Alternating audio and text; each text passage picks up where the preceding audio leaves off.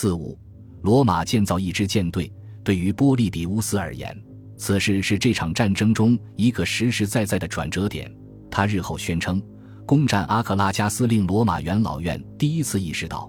他们有可能迫使迦太基人彻底退出西西里。按照波利比乌斯的说法，这一点能否实现，完全取决于罗马人能否成功的挑战迦太基人对海洋的统治。事实上，罗马人已经意识到没有海军是他们的一大劣势。到了公元前二百六十年，战争进行到第四个年头时，他们决定打造一支由一百艘五桨座战舰和二十艘三桨座战舰组成的舰队。可能是以萨丁尼亚为基地的迦太基舰队于前一年开始袭击意大利沿海地区的事实，促使罗马人做出了这一决定。某些情况也表明，迦太基人对海洋的统治使许多西西里沿海城市倒向罗马人一方的障碍。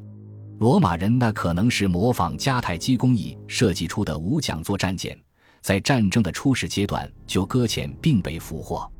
关于由贫穷的罗马公民与意大利盟友新组建而成的水手队伍在岛上接受非正统式训练的情形，波利比乌斯是这样描述的：让他们坐在摆在干燥地面之上的桨手用长凳上，其队形和他们坐在船上的长凳上时是一模一样的。他们被训练的习惯于同时回撤，将手收向自己，然后又一次向前将手推向前方。这些动作都在桨手长的口令之下开始，又在桨手长的命令之下完成。这些船只本身的建造速度是惊人的，只用了六十天时间。这或许是照搬了迦太基人大批量造船那一套方法的缘故。新舰队甫一建成，就在大海上接受考验。以便让水手们在被征召参战之前能够获得一些关于海洋的经验，但是新上任的海军将领、执政官格奈乌斯·科尔内利乌斯·西比阿像所有的罗马贵族那样，迅速渴望立下战功，不想再等下去了。公元前二百六十年，与一支由十七艘船组成的先头部队一道驻扎在墨西拿的他得到消息称。伊奥利亚群岛的重要城镇利帕拉的市民准备举城向罗马人投降，然而迦太基人也立刻得知了这一情况，并向该城派去一支军队。在那里，他们将西比阿和他的舰只困在了海港之内。惊慌失措的罗马水手们很快就暴露了他们毫无经验的一面，他们抛弃了自己的船只，逃向海岸。在那里，他们很快就与他们的指挥官一道被俘虏了。与那些因打了这样一场大败仗而受到严厉训斥甚或残酷惩罚的迦太基同行不一样，西比亚的职业生涯似乎并未受到影响。在他被赎回之后，一个传闻散播了开来，导致他失败的原因其实并非他的鲁莽，而是被人出卖了。随后，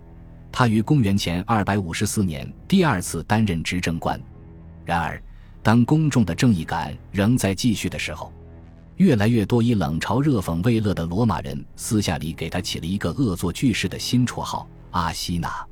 对于迦太基海军将领另一个汉尼拔而言，这显然是一个好的开头。然而，当他率领一支由十五艘船组成的侦察分遣舰队前去寻找罗马舰队残部时，在前往墨西拿的途中爆发了一场遭遇战，结局是不幸的，寡不敌众的迦太基人损失了许多战舰。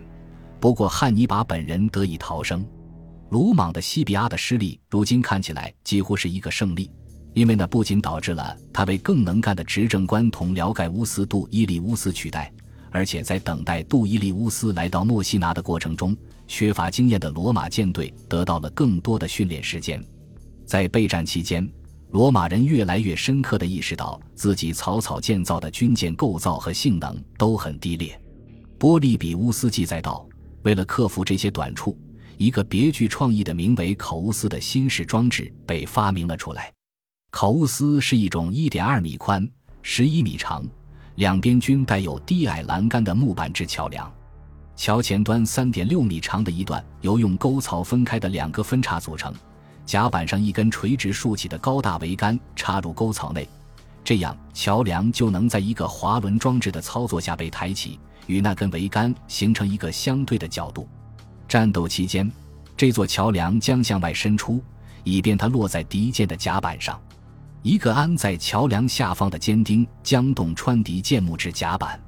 如此一来，两艘船当即被牢牢地固定在一起。而后，罗马海军就能利用这座桥登上敌舰。该装置的优点在于，它能让罗马舰队的诸多短处消弭于无形，特别是其较差的可操作性、缓慢的速度以及水手们经验的缺乏。杜伊利乌斯将西西里罗马陆军的指挥权交给了自己的副手。而将舰队的指挥权抓在自己手里，这清楚地表明，罗马人承认只有赢得海战，才能彻底击败迦太基人。他知道，罗马人拥有了新发明的装置，也就拥有了创造奇迹的条件。现在，他冒险发动了一场全面的对抗。罗马舰队在西西里北部海岸的米拉附近追上了迦太基人。波利比乌斯生动地描述了接下来发生的事情。迦太基人一看到他就喜出望外，急不可待地带着一百三十艘战舰冲向大海，因为他们压根儿没把缺乏经验的罗马人放在眼里。所有的船只都径直朝敌人驶去，他们甚至觉得都没有必要保持进攻队形，就像是扑向一只显然已是他们的囊中之物的猎物一般。随着罗马人的船只越来越近，在每艘军舰舰首上方摇晃着的考乌斯都变得清晰可见。起初，迦太基人大惑不解，对这种装置的构造感到惊奇。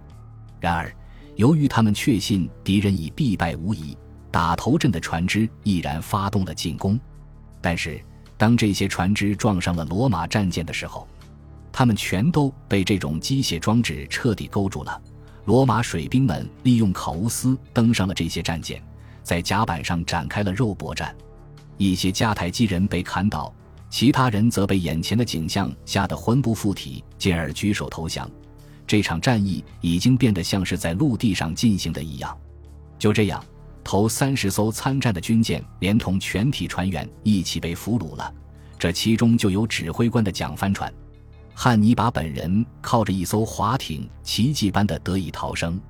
剩下的迦太基舰只正在聚拢，仿佛要向敌人发动冲锋一般。但当他们靠了进来，看到了先头舰队的命运时，他们调转了方向，避开了这种机械装置的打击。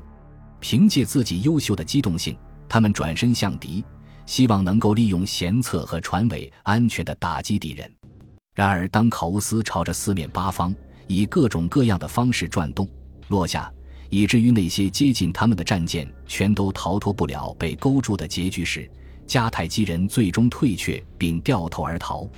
这次非同寻常的经历把他们吓得心惊胆战，令他们损失了五十艘战舰。作为对罗马人赢得了第一次海上大捷的奖赏，杜伊利乌斯享受了凯旋仪式的待遇。罗马人还为他建起了一座纪念碑，罗斯查塔圆柱，柱子上罗列着他的功绩。